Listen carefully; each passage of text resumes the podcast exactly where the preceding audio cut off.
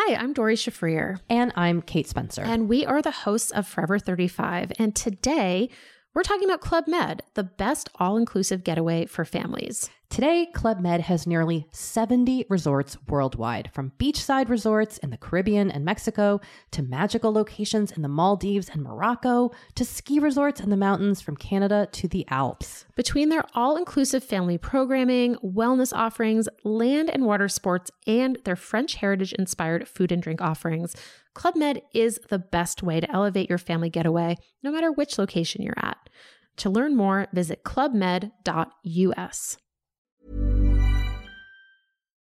Alors, tous les jeunes veulent travailler dans la tech euh, et rêvent d'être développeurs. C'est pas étonnant parce que c'est le métier le plus représenté dans les médias et la culture populaire. Pourtant, il y a des tas d'autres métiers dans le numérique et pour fêter le lancement justement de mon job board My Little Team, j'ai décidé de faire une série d'interviews et d'entrevues avec des personnes pour parler des métiers de la production, de l'exploitation ou de l'infrastructure. Mais on reparlera de mon job board à la fin de la vidéo, donc reste bien jusqu'à la fin si tu cherches un taf. Aujourd'hui, je suis avec Axel Desmontou et ensemble, on va parler de son rôle en fait d'administrateur cloud. Et aussi, on va voir comment le DevOps et le cloud a un impact sur le, les métiers de la prod. Bienvenue sur Radio DevOps, la balado-diffusion des compagnons du DevOps. Si c'est la première fois que tu nous écoutes, abonne-toi pour ne pas rater les futurs épisodes. C'est parti Bonjour à toi, cher compagnon, et bienvenue dans ce nouvel épisode d'un d'En Aparté, l'émission où je m'entretiens avec un invité sur un sujet particulier. Alors, avant de commencer, je te rappelle que j'ai créé et que j'anime une communauté en ligne francophone dédiée au cloud et au DevOps. On est déjà plus de 1000 à échanger, à partager et à s'entraider tous les jours. Donc, ne reste plus seul face à tes questions et rejoins-nous. C'est le premier lien en description pour t'inscrire ou alors tu vas sur le site compagnon-devops.fr et tu seras pris en main et tu pourras t'inscrire. Alors bonjour Axel, merci d'avoir répondu à mon appel à témoignage. Est-ce que tu peux justement te présenter en quelques mots et nous dire ce que tu fais dans la vie s'il te plaît? D'accord Christophe, alors moi je suis euh, Axel de Montou, euh, je travaille dans l'IT et plus précisément dans les métiers de l'infrastructure depuis maintenant euh, six ans. Et euh, je suis euh, actuellement consultant indépendant euh, sur des métiers de l'infrastructure. Donc aujourd'hui, je suis ce qu'on pourrait appeler un consultant DevOps. Et, on en débattra. Exactement. Alors, je vais te poser les questions traditionnelles que je pose dans ma partie. C'est la première, c'est quelle est ta définition à toi du DevOps? Alors ma définition, euh, je j'ai rien préparé, hein, donc là ça va être du, du live. Euh, pour moi, c'est une culture, une organisation et des outils qui permettent de délivrer euh, des logiciels, des applications avec plus de fiabilité et de rapidité. Parce que souvent on parle de rapidité quand, quand, quand on évoque le DevOps, mais, euh, mais pour ma part, je l'ai souvent vu, euh, j'ai souvent vu la rapidité être euh, privilégié à la fiabilité, alors que je pense que c'est surtout la fiabilité qui, qui, qui, qui a de l'intérêt dans, dans, tout ce, dans, dans, tout ce processus et dans tous ces outils. Je suis assez d'accord avec toi là-dessus.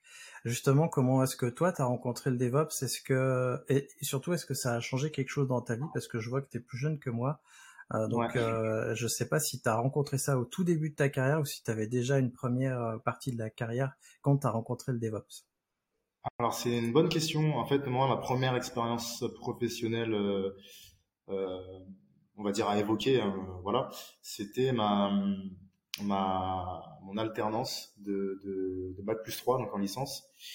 Et donc, j'avais un job d'ingénieur système Linux, on va dire. Euh, donc je travaillais sur de la virtualisation et sur euh, des, des, des logiciels à déployer. Et, euh, en fait, à ce moment-là, euh, ce que, j'avais comme job, c'était d'automatiser le déploiement de ces, livraisons parce que je, crois même que c'était moi qui m'étais donné ce job-là parce qu'on on le faisait toutes les semaines. on réinstallait la même appli avec des tonnes de copier-coller, des tonnes de, de changements de droit par-ci par-là. Et, et moi, j'avais dit à l'époque, bon bah, je vais faire un script qui automatise le déploiement. Et, euh, et, donc on était dans un système un peu euh, artisanal, c'est-à-dire avec le data center dans la pièce d'à côté, avec 40 serveurs. Euh, et, euh, et, moi à ce moment-là, c'est là où j'ai commencé à m'intéresser à, tout ce qui était DevOps. C'était, c'était déjà à l'époque un, on commençait à l'avoir en buzzword DevOps. Et, euh, et, et, donc, ce que j'avais fait, c'est que j'avais euh, fait un espèce, je me rappelle, de, de, de rapport visant à intégrer euh, des, des, des, technos DevOps et des technologies cloud pour le data center. Euh, L'idée, c'était d'en faire un espèce de cloud interne avec euh, avec un, un, OpenShift, un, enfin un Kubernetes. Euh, ce rapport-là, euh, il a dû terminer sur une table et euh, il a jamais dû être réouvert. Et, et moi, j'ai changé d'alternance. j'ai changé d'alternance parce que je m'intéressais du coup à tout ce qui était euh, applicatif et, euh, et là j'étais quand même dans une alternance très système. Et là euh, je suis tombé justement sur un sur un poste euh, qui était à l'époque dit euh, ingénieur de production. Et, et, je suis tombé en fait dans, dans, dans, dans la, pile poil dans le dans le la mouvement la mouvance DevOps en fait. C'est-à-dire que je suis arrivé chez un chez un client qui avait qui, qui, avait déjà acheté tous les outils et qui était dans la mise en place de DevOps euh, au, sein des, des, équipes IT. Et, euh, et, et, moi, je me suis positionné très vite en fait sur ces sujets-là, euh, c'est-à-dire que j'étais dans une équipe qui se créait. Euh, on était tous nouveaux. Hein, j'étais interne, moi alternant, mais à côté de ça, j'avais que des consultants autour de moi. Et, euh, et, donc, il fallait que tout le monde trouve sa place assez vite. Et moi, j'ai très vite trouvé ma place sur la partie DevOps, à savoir, bon, bon, moi, c'était Jenkins, XL Deploy, des, des choses comme ça. Euh, et, euh, et, voilà, donc du coup, euh, très vite, j'ai eu une spécialisation autour de moi, de, autour de ça. Ça m'a permis de, de, de, bouger en interne et de d'aller sur des postes où justement cette spécialisation, elle avait de l'intérêt. Et, euh, et, à partir de là, ben, je me suis rendu compte que ma spécialisation euh, pouvait être exercée en freelance. Et c'est comme ça que, que j'ai changé de carrière, entre guillemets. On va parler de ton côté freelance juste après.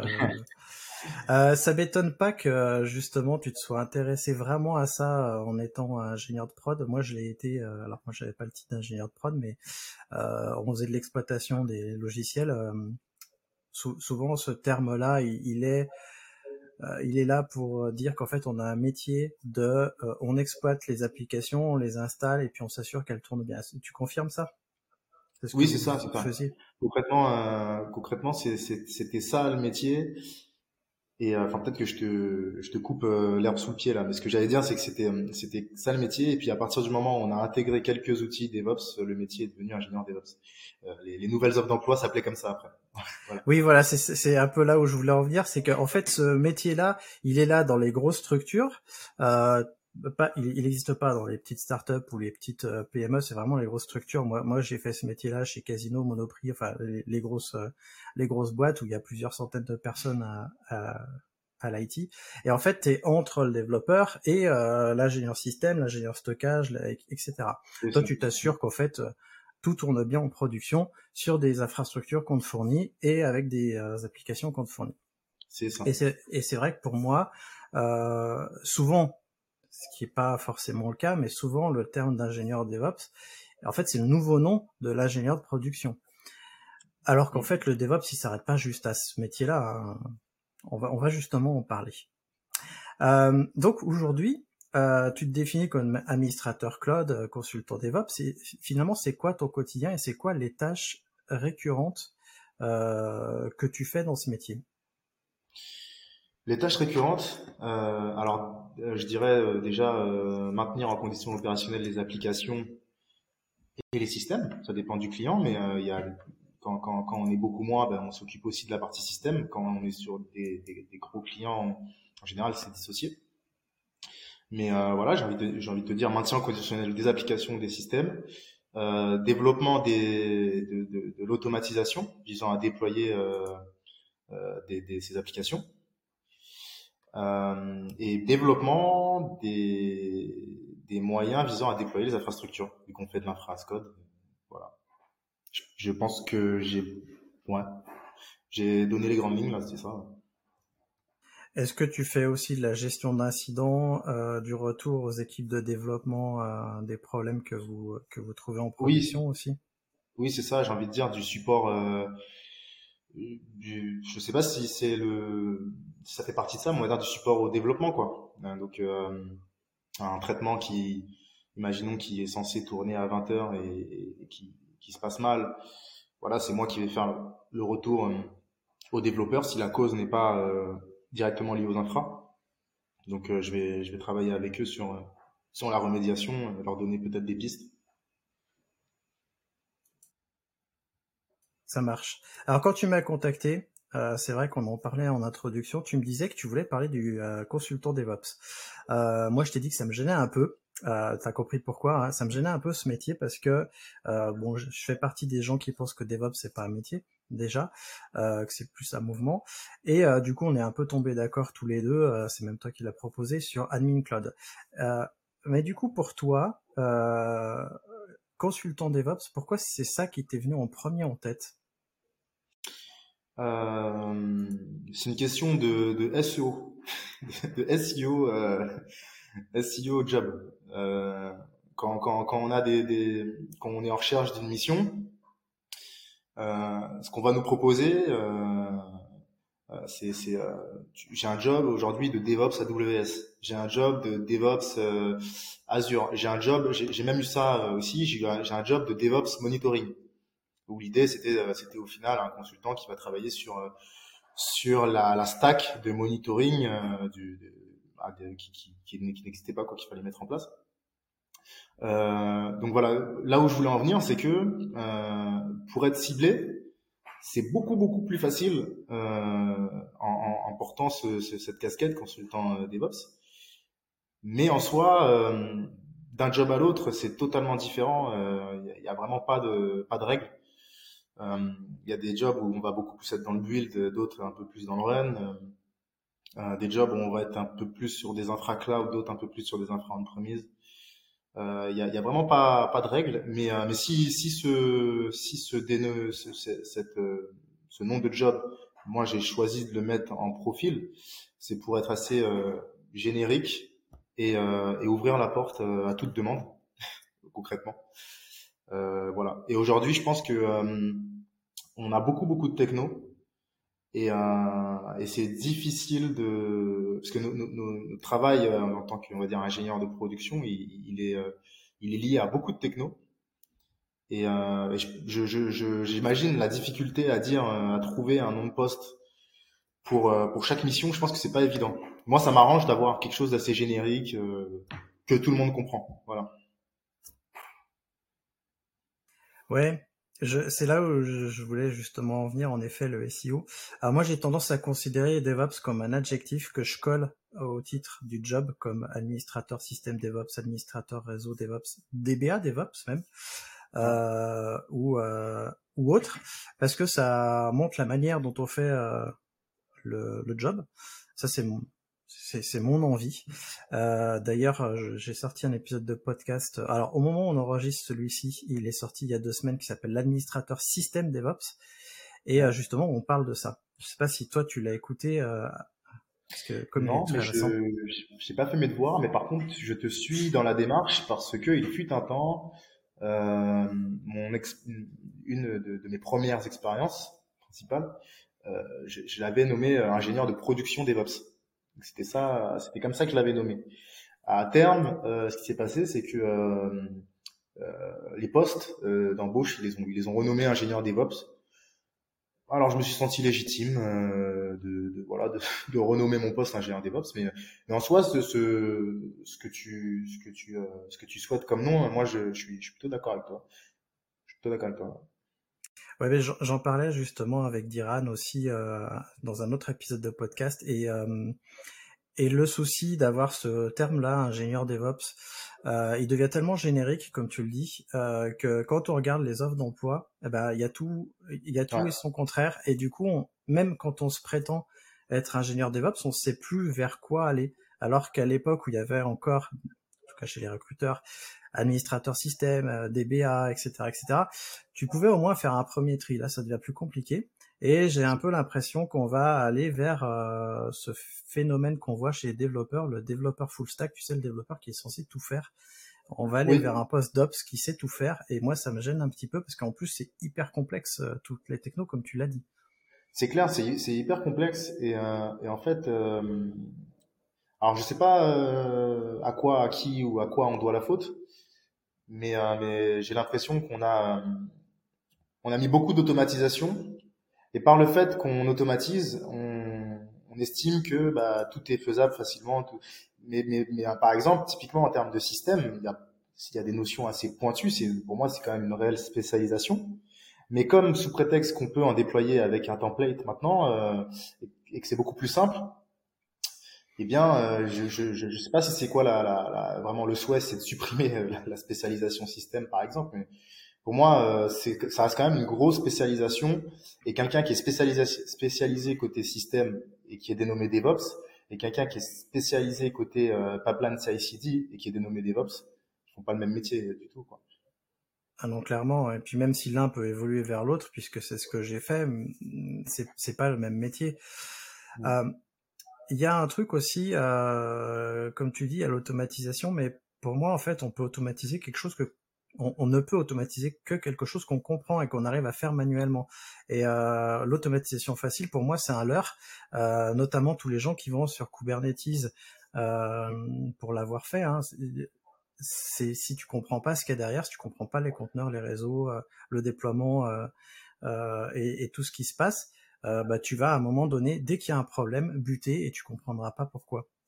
Et tant que ça va bien, ça va, mais le moment où, où tu butes, je sais pas ce que tu en penses de ça, tu, tu seras pris au dépourvu et tu pourras plus rien régler. Ouais, je suis plutôt, bah, je suis plutôt d'accord avec, toi. Après, euh, ça, ça, dépend si tu, si tu veux t'occuper de la stack qui est en dessous. Typiquement, tu as des offres euh, Kubernetes euh, managées. Euh, alors, ça a ses bons et ses mauvais côtés, mais c'est clair que si tu prends une stack Kubernetes managée euh, et que tu veux développer des pipelines dessus, euh, les notions quand même sous-jacentes de système, elles sont quand même très très cachées. Alors, ça n'empêche qu'il en faut quand même des notions, mais mais est-ce qu'il c'est nécessaire d'être très très pointu? Je sais pas, je sais pas. Bah, vu que tu es dans un contexte microservice, à un moment donné, si tu as un problème, il va falloir identifier l'origine du problème. Donc, si c'est ton service A qui a un souci, mais si tu pas capable d'aller voir les logs ou de, ou de, les trouver. Ah oui, oui. Tu vois. Euh... Bien sûr, bien sûr. Si on parle de ce, oui, à ce niveau-là, c'est clair. Je, je parle pas de la couche basse de Kubernetes, hein, je parle vraiment de la couche applicative. C'est pas la même chose de, développer, de déployer une application dans Kubernetes que de la déployer sous un cloud qui n'est pas encore la même chose que le déployer sous un, enfin, sur du on-premise. Et si tu comprends pas ces choses-là, euh, même si tu automatises, bah, tu vas avoir du, des soucis. Enfin, je pense. Ouais. Du coup, euh, toi, quel, euh, quel, tu nous as parlé d'un petit peu de tes études, mais finalement, tu as fait quoi comme études au final? Et, euh, et selon toi, quelles autres études pourraient, les personnes qui voudraient faire ce métier auraient besoin? Alors moi j'ai fait des études assez spécialisées, c'est-à-dire que j'ai enfin, euh, commencé par un, un, DUT réseau et télécommunications. Euh, dans, dans, dans ce DUT-là, euh, au début, j'étais euh, assez axé euh, réseau. Et, et, suite à, à mon stage de fin d'études où il s'agissait d'installer Nagios, enfin une stack de monitoring, bah, j'ai j'ai plutôt aimé. Je me suis dit bon bah je vais installer Linux chez moi, etc. Et, à partir de là, donc du coup, au lieu de partir en école d'ingénieur, j'ai choisi une, une, licence pro qui était assez axée système. Et, euh, donc ça m'a bien plu. Et puis j'ai enchaîné derrière avec un, un master pro. Alors c'est pas un master pro, c'est un master en, en école d'informatique. Euh, pas en école d'ingénieur, en école informatique. Et, euh, et, donc voilà. Donc c'est comme ça que j'ai eu, euh, eu, un bac plus 5 euh, et, et, assez spécialisé. Euh, j'ai fait des études en, en, soi où à partir de ma, de ma licence, euh, j'ai fait beaucoup plus de, de pratique que de théorie. Beaucoup de projets euh, à, à, à, faire. Hi, I'm Dory Shafrir. And I'm Kate Spencer. And we are the hosts of Forever 35. And today, we're talking about Club Med, the best all inclusive getaway for families. Today, Club Med has nearly 70 resorts worldwide, from beachside resorts in the Caribbean and Mexico to magical locations in the Maldives and Morocco to ski resorts in the mountains from Canada to the Alps. Between their all inclusive family programming, wellness offerings, land and water sports, and their French heritage inspired food and drink offerings, Club Med is the best way to elevate your family getaway, no matter which location you're at. To learn more, visit clubmed.us. Et, euh, et moi, de, de, de, alors moi, mon conseil en termes d'études, c'est là où on, on, en était. Je suis censé euh, conseiller, c'est ça? Bon, bon, ben je me lance dans mes conseils. Ils sont peut-être bancals, j'en sais rien. Mais euh, moi, mon conseil principal, c'est d'aller vers des études le plus pratique possible, de commencer en alternance le plus rapide possible, plus rapidement possible. Euh, je pense que c'est un conseil euh, qui, qui a rien d'extraordinaire, qui, qui est connu. Euh, pourquoi? Parce qu'en fait, euh, j'ai eu l'impression de réellement apprendre, euh, apprendre le métier qu'à partir du moment où j'étais en alternance dans, sur sur des sur un, des études qui étaient assez pratiques. avant, je vais donner un exemple tout bête. Hein. avant, quand j'étais en DUT, je devais faire du code, typiquement du Bash, du Java. Ça me semblait tellement dur, tellement insurmontable et, euh, et quand je suis arrivé en entreprise et qu'il fallait le faire, ben je l'ai fait. Pourquoi? Parce que tout de suite c'est concret en fait. On te dit euh, tu dois faire ci pour ci pour ça. C'est plus euh, calculer le nombre de sacs euh, Chanel que Tata Huguette elle a acheté. Et donc euh, là ça devient concret, il faut le faire. Et puis si on le fait pas, il y a un problème. donc on le fait. Et, euh, et, moi personnellement, en tout cas, chacun a sa manière d'apprendre. Moi personnellement, j'ai un peu besoin d'être dans un cas concret, d'avoir une raison de faire les choses euh, pour surmonter un peu certaines difficultés. Et, euh, et voilà, chacun a sa manière d'apprendre. Moi, mon conseil, je pense qu'il est assez subjectif. Je suis assez d'accord avec toi. On a que des alternants aussi euh, en système, et, et je donne moi-même des cours euh, dans deux écoles, une qui fait pas d'alternance et une qui en alternance, et je vois un petit peu la différence entre les entre les étudiants. Alors, euh, dans l'école généraliste, je donne, enfin généraliste, c'est des ingénieurs euh, système et réseau, mais c'est plutôt des ingénieurs généralistes informatiques. Et souvent, quand je leur pose la question, ils savent même pas ce que c'est les métiers. Ils se posent même encore la question de savoir s'ils vont être développeurs, administrateurs système. Enfin, ça, ils se posent pas la question, sauf après mon passage ou euh, chef de projet ou autre. Et, euh, et, pourtant, ils sont en bac plus 4 déjà, et euh, ils ont pas en fait, euh, ils ont pas cette vision-là des métiers. Ça dépend qui on a, qui on a en face aussi euh, en, en, termes d'enseignants. Et pour ma part, j'ai fait les deux. J'ai eu un DUT où j'ai eu des, des, enseignants plutôt chercheurs en face de moi. Et, et ensuite, j'ai eu des enseignants qui étaient des professionnels qui avaient fini leur master peut-être trois entre trois et cinq ans avant des, des, des, jeunes diplômés qui avaient déjà entrepris, qui avaient déjà un cabinet de consulting ou des choses comme ça, qui nous donnaient des cours. Bah là, ça change tout, quoi. On a quelqu'un en face euh, qui qui va avoir une approche totalement différente euh, et, qui, qui, qui, à la pause café va nous parler de son client euh, qui veut ci, qui veut ça, euh, tandis que l'autre il va nous parler euh, potentiellement de sa dernière conférence qu'il a faite, je ne sais où. on n'est pas on n'est pas du tout dans dans le même profil en face, ça inspire différemment. Quoi. Bah, clairement. Euh, encore que euh, nous, enfin dans cette école-là, Télécom Saint-Etienne, il y a beaucoup de pros. Euh, il y a des enseignants-chercheurs, mais c'est, c'est pas la totalité. Il y a beaucoup de professionnels qui interviennent. Mais ça reste quand même une, un diplôme d'ingénieur généraliste. Ouais, mais, mais je pense qu'en effet, l'alternance c'est très bien, surtout quand on veut quand on veut faire quelque chose de très poussé, on peut trouver des boîtes euh, qui cherchent des alternants. Euh, nous, clairement, on a deux alternants tech et c'est quelque chose qu'on recrute et on est tout petit en fait. On est quatre du coup. et du coup, les personnes qui travaillent avec nous, elles voient beaucoup de choses. Est-ce que tu as un autre conseil à donner aux personnes qui veulent se lancer dans le métier en dehors des études elles-mêmes? Un autre conseil euh... Laisse-moi réfléchir. Alors, j'ai un... mon conseil serait euh, de s'intéresser euh, à l'IT à 360 degrés. C'est-à-dire que euh, on peut facilement, pour, pour, bon nombre du moins d'informaticiens, tomber dans des, chez des grands clients, être dans une équipe qui a un, qui a un, un, scope assez réduit.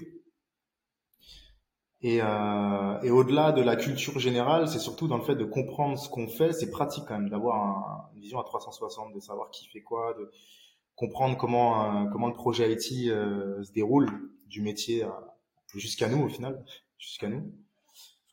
Ça, pour moi, ce serait un premier conseil. Et puis, deuxième conseil, je pense que je pense que tout le monde le connaît, hein, c'est de se tenir euh, se tenir informé euh, des, des, dernières tendances, des dernières évolutions, euh, d'avoir euh, d'avoir une idée de de, de, de la suite, de, de, de, la suite du prochain virage, on va dire. Ouais, c'est très bon conseil parce que surtout qu'en plus en ce moment c'est beaucoup plus facile qu'il y a quelques années.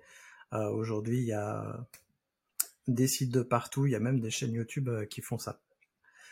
Ouais. Euh, D'après toi, en fait, euh, bah, toi t'es pas encore arrivé à ce niveau-là, mais qu'est-ce que tu imagines pour la suite euh, C'est quoi, selon toi, les évolutions de quelqu'un qui ferait ton métier euh, Qu'est-ce qu'on pourrait faire après plusieurs années d'expérience justement dans ce poste d'administrateur cloud DevOps? Oula, euh, tu parles en termes d'évolution du métier ou, ou d'évolution de carrière? Évolution de carrière plutôt. Ah. Euh dirais en évolution de carrière, euh, avoir une euh, avoir une casquette peut-être un peu plus euh, un peu plus d'expert ou où, où l'idée c'est de design designer un peu plus que de, de construire ou d'exploiter. Donc avoir une casquette un peu plus design. en soi, je suis pas sûr que c'est une évolution forcément verticale, mais c'est différent enfin moi je, je, je, le prendrais en tout cas pour ma part comme une comme une évolution parce que je trouve ça très intéressant.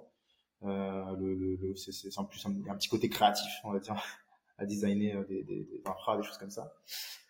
Euh, ouais donc voilà, être un peu plus dans le dans le conseil. Pour ma part, j'ai déjà fait une fait une démission de, de, de, pur conseil d'audit.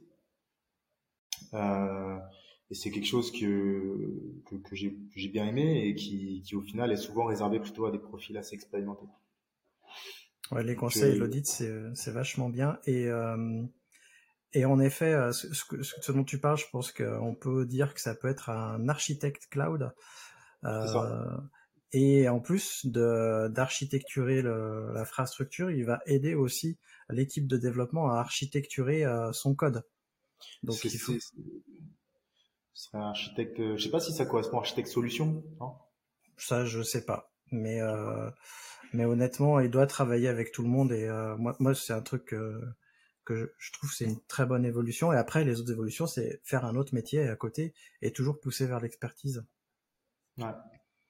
Justement, euh, l'autre évolution, c'est de devenir freelance. Et aujourd'hui, tu es, freelance, tu nous l'as dit. Ça fait combien de temps finalement que tu es freelance et qu'est-ce qui t'a poussé à devenir freelance, toi?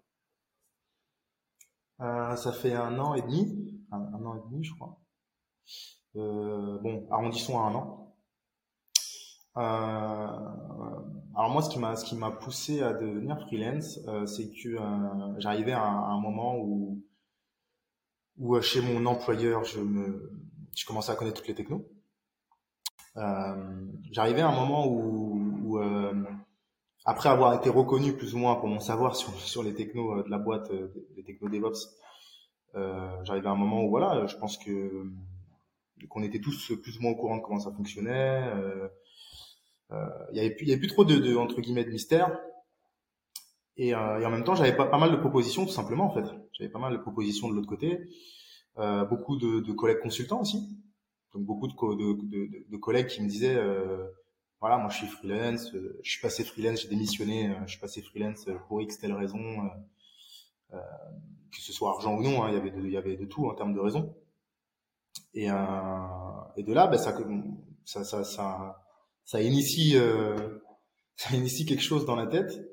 Et, euh, et le jour où voilà où je me sens, je me suis, j'ai senti que je m'ennuyais un petit peu dans mon taf, euh, j'ai décidé de tenter le coup.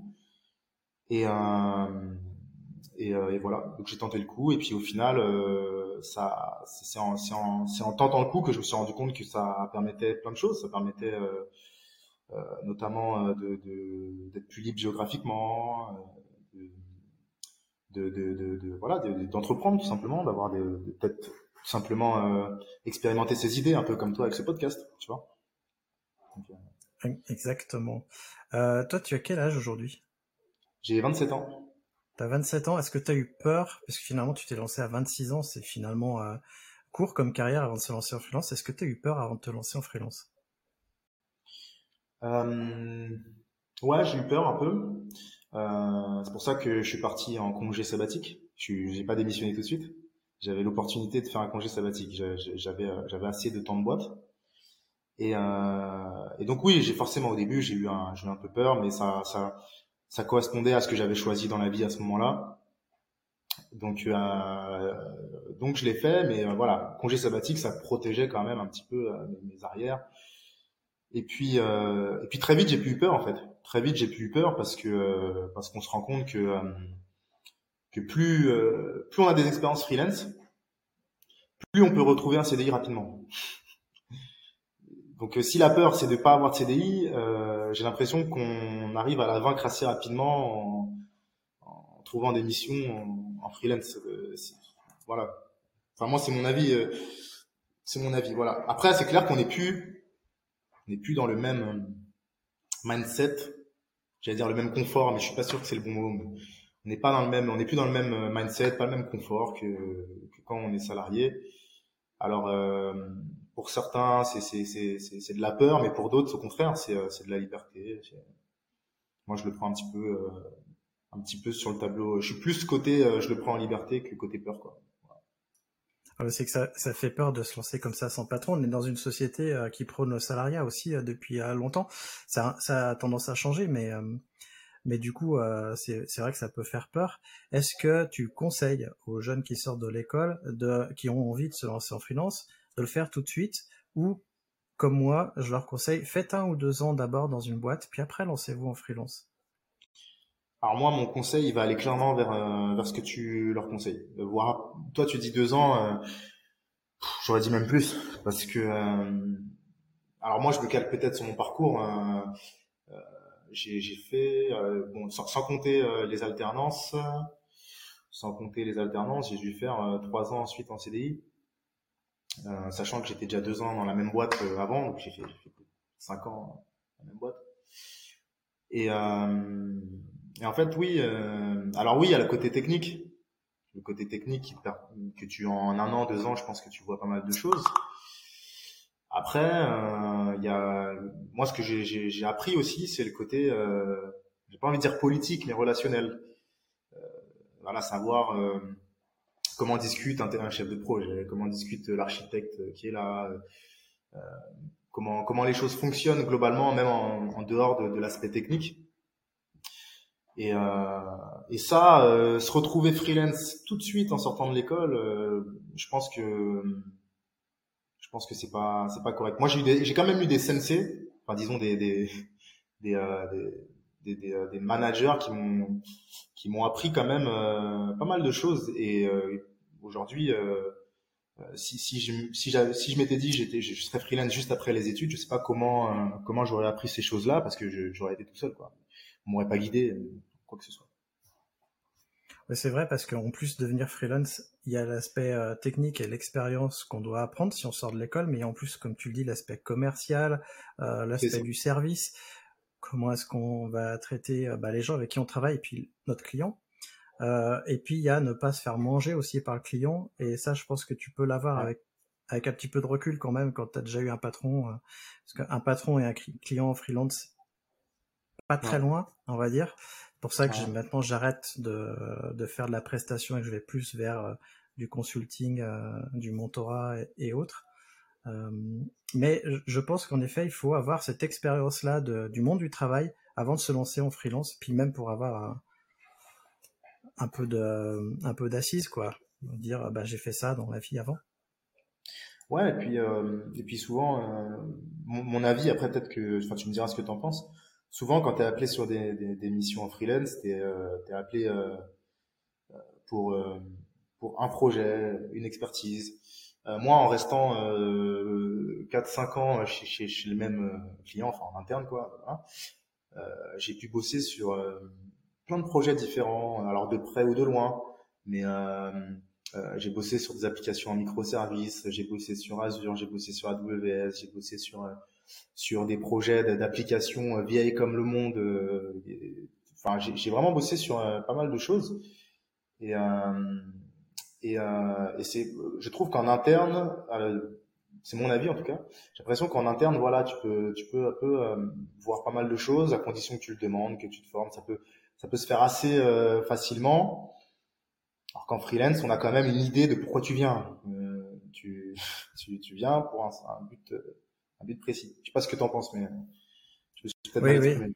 Non, je, je, pense exactement pareil. Et puis, euh, il faut bien voir aussi la différence entre le freelance et euh, le prestataire qui vient d'une boîte de prestation. Le prestataire qui vient d'une boîte de prestation, enfin, moi j'ai été prestataire longtemps. Hein. Euh, j'ai été embauché, c'est un client final, puis j'ai été un client final, c'est quelqu'un qui te fait travailler chez lui. Euh, et puis j'ai été euh, en prestation et le prestataire il ne fait ni plus ni moins que vendre de la force de travail et euh, finalement le prestat ou l'interne il fait presque la même chose. Alors que le freelance tu vas le chercher parce que il sait faire quelque chose particulier que toi tu sais pas forcément faire. Il va te faire accélérer un truc un projet particulier. Et moi c'est vrai que quand je prends encore des des euh, prestations aujourd'hui, c'est des petites prestations euh, courtes euh, dans ma spécialisée, dans ma spécialité GitLab CI, mais je prends pas le reste ou très très peu. Et, et je, reste sur mon expertise pour pas aller réapprendre comme je faisais au début de mon ma carrière de freelance. à chaque nouveau projet, ah je vais apprendre ci, ah je vais apprendre ça, etc. c'est trop épuisant. Et puis passer un certain temps, il faut tout spécialiser, je pense. Justement, euh, moi j'ai fait beaucoup de l'administration cloud en freelance et euh, j'ai vu qu'on était très peu à faire ça puisqu'il y a beaucoup de développeurs et de développeuses freelance, mais, mais de ops de manière globale freelance, on est assez peu. Euh, est-ce que tu confirmes ça aujourd'hui? Parce que moi ça date déjà déjà cinq ans. Et est-ce que tu confirmes que tu manques pas de prospects? Alors, je confirme déjà que sur certains que je manque pas de prospects. Euh, sur des missions en plus très très euh, variées. Hein. Il y en a qui demandent euh, d'être sur place, d'autres totalement à distance. Il y a même des missions à l'étranger des fois. après, la première question, c'était, je confirme qu'il y a plus de freelance en dev que côté ops, c'est ça? C'est plus, euh, est-ce qu'on manque, est-ce qu'on n'a pas beaucoup de freelance en côté ops? J'ai l'impression que chez les ops, le côté freelance euh, et indépendant, il passe un peu sous les radars et qu'on est tous embauchés soit en boîte de prestations, soit chez les clients finaux et assez peu de freelance. Euh... Mon avis doit être biaisé parce que j'ai quand même croisé beaucoup d'ops freelance. J'étais chez des gros clients, donc du coup il y avait, il y avait quand même beaucoup de, de monde. Mais, euh, mais par contre, effectivement, j'ai aussi la sensation qu'il y a, qu'il y a une culture euh, freelancing plus forte côté dev. Euh, et, et, pourtant, et pourtant, alors là encore une fois, c'est mon avis, tu me dis ce que tu en penses. Et pourtant, je trouve que c'est plus simple peut-être d'être freelance côté ops, parce que côté dev, il y en a beaucoup qui se plaignent d'avoir des projets peut-être courts, euh, one shot. Euh, et euh, alors que quand on est ops, en général, on reste chez un client à un certain moment. Quoi. c'est, c'est, ça peut être court, mais euh, pas deux semaines. Quoi. Donc, euh, alors je, pour résumer, je pense que, que ton, ce que tu penses, c'est pas faux. Hein. Je pense qu'il y a à côté dev, il y a un peu plus cette culture freelancing.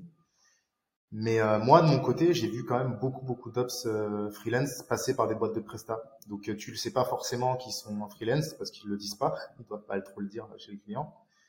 Mais, mais ils le sont. Il des ah, mais, du, aussi. mais du coup, est-ce que justement ils, mettent en avant cette expertise? Parce que comme tu le dis, ils passent par des boîtes de prestage, j'en ai vu quelques-uns comme ça.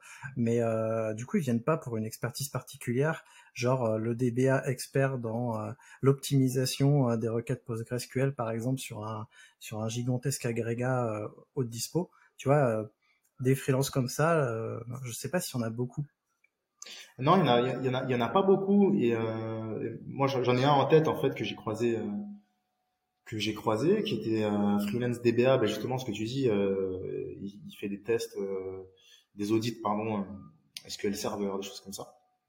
Enfin SQL Server vraiment spécialisé SQL Server et, et ça m'a interpellé justement parce que c'est vrai que c'est pas c'est pas très commun les freelance ops dédiés à bah, ce que tu fais au final freelance, euh, voilà, je fais de la CI, tu m'appelles pour de la CI.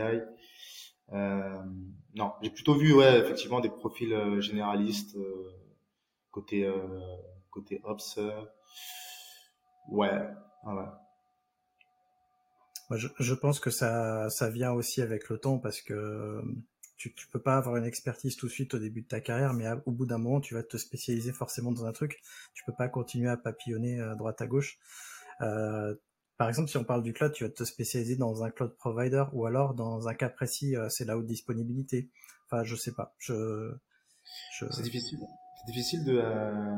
ouais, au fur et à mesure des missions, en fait. C'est un peu le, le choix de tes missions et le destin. Euh, tu rentres dans des missions, des fois, tu t'attends pas à, à, à, comment dire, à prendre autant de, de compétences sur une certaine techno. Euh, et euh, ouais, je, je, je, enfin moi là-dessus, je suis, je suis un peu perplexe. Je sais pas trop, euh, euh, comment dire, s'il y, a, s'il y a une spécialisation à choisir. Je me laisse un peu bercer par ce que, ce que les missions euh, me font faire. Quoi. Bah, t'es encore jeune, tu as le temps de voir venir les choses. ah bah écoute, on arrive vers la fin de ce podcast. Est-ce que tu as un livre, un article, une conférence ou même un blog à conseiller? Euh, ouais, euh, Search IT Operations. Tu, tu connais? Non, je connais pas. Je vais le noter. Search, euh, attends, je suis en train de le noter pour voir si je le dis bien. C'est Search IT Operation. Euh, à l'époque, je cherchais pas mal de choses sur les chat-ops, des choses comme ça, et, euh, euh, et j'étais tombé dessus. Search IT Operation.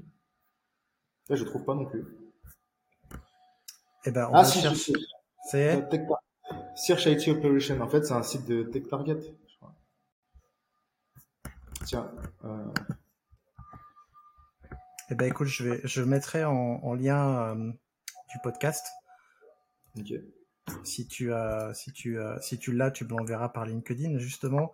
Euh, où est-ce qu'on te retrouve? Ah bah voilà, parfait. Euh, où est-ce qu'on te retrouve? Est-ce que, est-ce qu'on te retrouve sur LinkedIn ailleurs? Ah non, moi tu me retrouves que sur LinkedIn, du moins pour l'instant. Est-ce que je laisse ton LinkedIn dans la description ou pas du tout? Ah si, si quand même. T'as le droit. ben écoute, euh, merci en tout cas pour ce témoignage. J'espère avoir euh, que ça va donner envie à nos auditeurs de bah, justement de devenir administrateur ou administratrice cloud, en sachant qu'il y a plein d'autres métiers de l'Ops. Et ça, vous le saurez en suivant bah, les autres épisodes de cette série sur l'Ops. Et ben merci à toi Axel et je vais te laisser le mot de la fin. Oula. Au revoir. je sais pas. Allez, vive la CICD. Vive la CICD. C'est bon. Vive la CICD. C'est très très bien. Eh ben, merci beaucoup. Allez, à plus. Merci Christophe. My Little Team m'a proposé de créer un job board avec eux. Et comme j'aime leur façon de faire, je leur ai dit oui. Alors, si tu cherches un job, fais très attention à ce que je vais te dire. Ce job board me permet de te proposer des équipes que j'ai présélectionnées sur recommandation de My Little Team. En effet, elles ont une culture qui te permettra de t'épanouir. Et tu sais à quel point la culture est importante pour moi.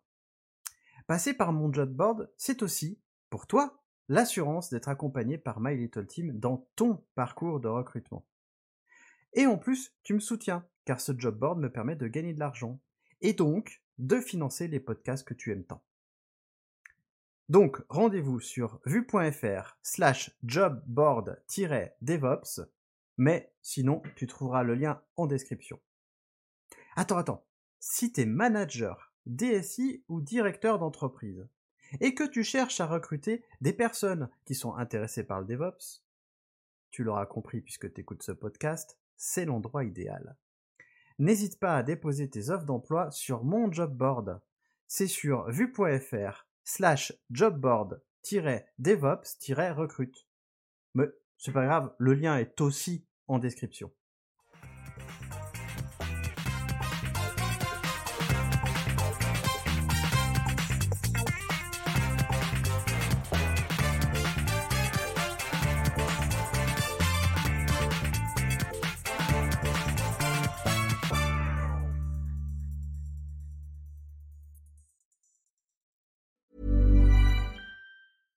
Hi, I'm Dory Shafrir. And I'm Kate Spencer. And we are the hosts of Forever 35. And today we're talking about Club Med, the best all inclusive getaway for families. Today, Club Med has nearly 70 resorts worldwide, from beachside resorts in the Caribbean and Mexico to magical locations in the Maldives and Morocco to ski resorts in the mountains from Canada to the Alps. Between their all inclusive family programming, wellness offerings, land and water sports, and their French heritage inspired food and drink offerings, Club Med is the best way to elevate your family getaway, no matter which location you're at. To learn more, visit clubmed.us.